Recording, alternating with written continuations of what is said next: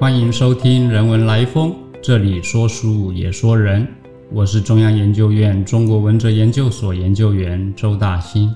今天与大家分享的是《疾病之歌》。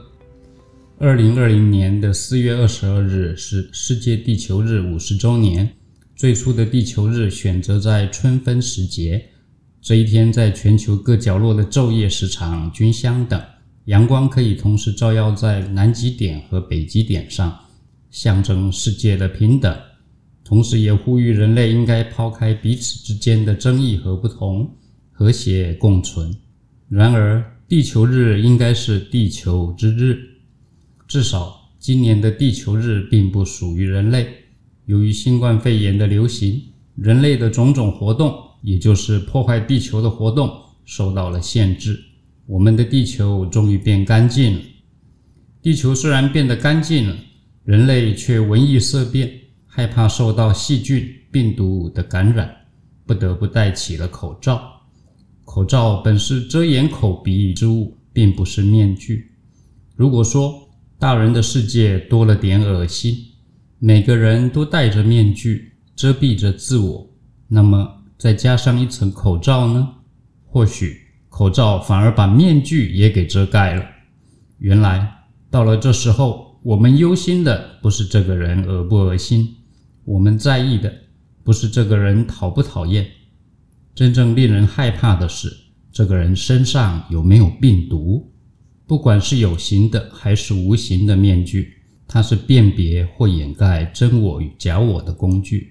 随着新冠肺炎的流行肆虐，感染者的症状却有种种的变形，形成了各种不同的识别面具。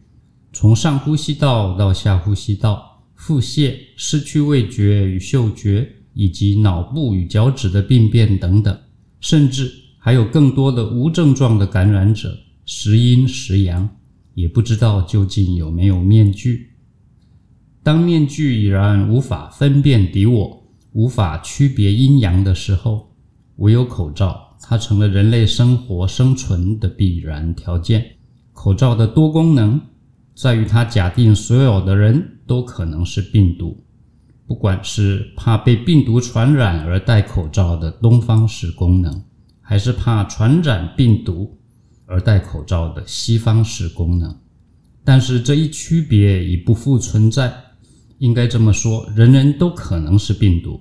只有戴上了口罩，我们才有正常的人际交往，我们才被当人看。这么说来，我们对于人类的定义也要重新解释了。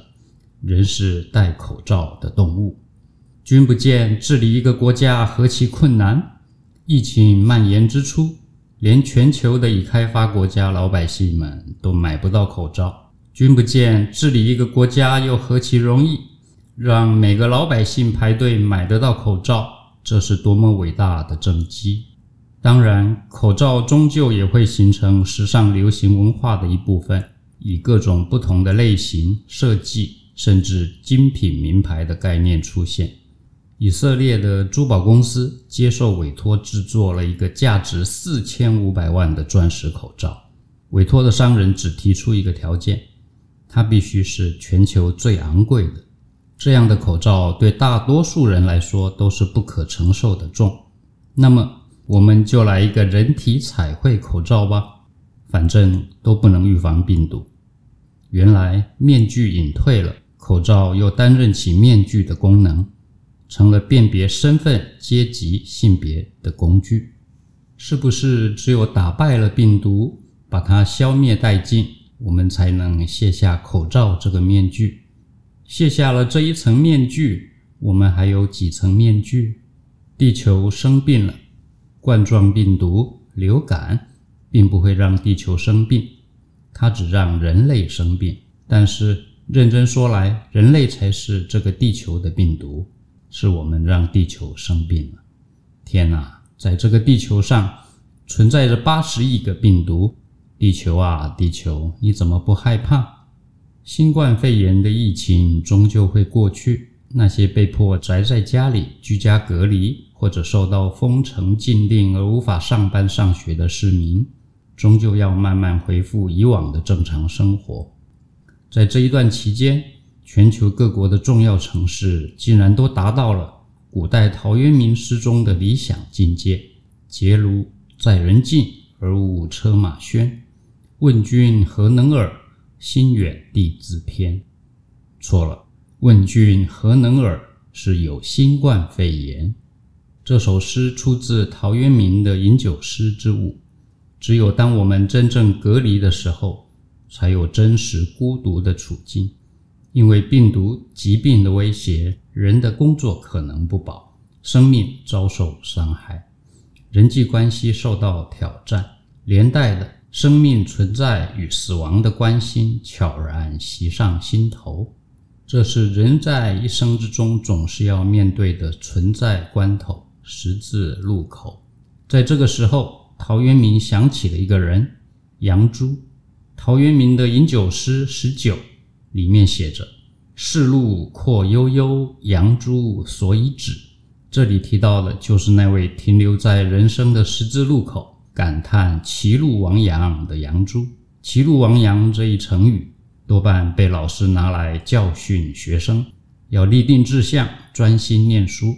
但杨朱想到的却是人生的选择问题：我能选择什么呢？杨朱是古代哲学家中崇尚个人主义的主要代表。顺道提一下，他还有一个会打狗的弟弟，叫杨布。杨朱停在十字路口的故事，被后代的那些诗人、酒鬼们加油添醋地传颂着。比如三国时代阮籍的咏怀诗《杨朱哭歧路》，唐代李白的《策策弃路齐》，或者杜甫的“茫然阮籍图，更洒杨朱气”等等。为什么诗人会一边饮酒念天地之悠悠，一边想起了杨朱？其实诗人是透过杨朱而想到了自己，直面着自己。一个真正单独、独立与他者无涉的我的存在处境。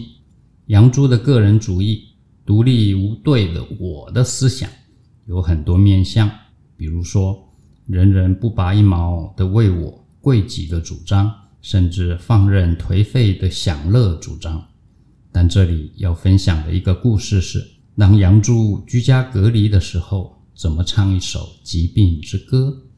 在《列子》这本书中记载，杨朱的好朋友季良身染重病，得了新冠肺炎，七日之后快要不行了。他的子女们围绕哭泣，想找医生救治。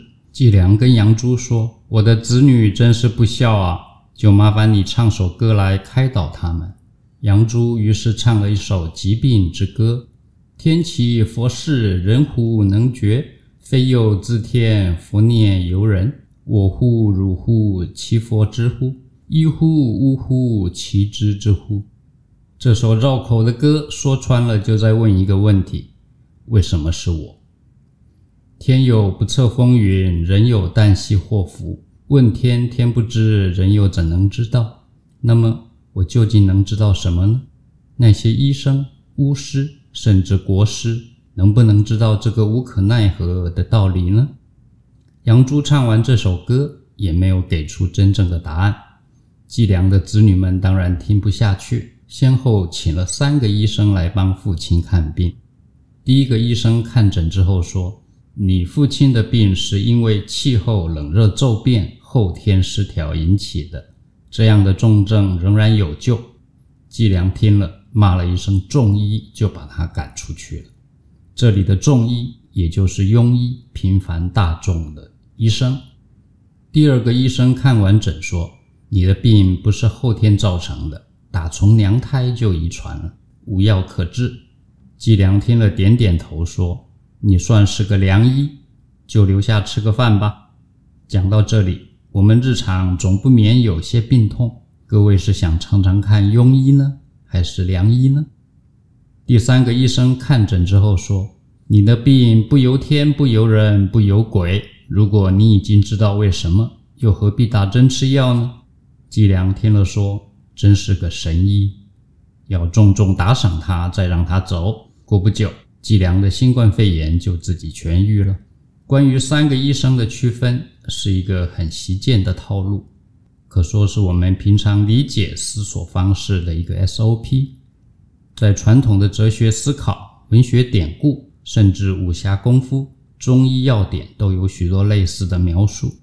例如，传统中医总是强调“上医医未病，中医医愈病，下医医已病”。但这个故事并不是要告诉我们有病不要看医生。事实上，《列子》这本书的另一个段落有不同的记载：季良之死，杨朱望其门而歌。季良最后还是走了。随着每个人对于生病、病情深浅的不同认知，就会对于为什么生病、如何看病以及医病关系的三个境界有不同的体会。这个寓言里的三个医生，我们一生之中大部分都在看第一种医生。有的人看得多，有的人看得少，但一生之中，我们或许都要看一次第二种医生。有人拒绝这种医生，也有人还来不及看就走了。至于第三种医生，我们甚至不需要生病，也可以自己扮演，当自己的医生。听说奇美医院开设了一个癌症哲学门诊，这里的医生不动刀，也不开处方笺，当然也不计费。医生开的是生活哲学处方笺。朋友们，你什么时候会需要这种可歌可泣的处方笺？谢谢你的收听。如果喜欢我们的分享，邀请你按下订阅支持。如果对节目内容有任何想法，欢迎 email 到听众信箱与我们交流，我们下次见。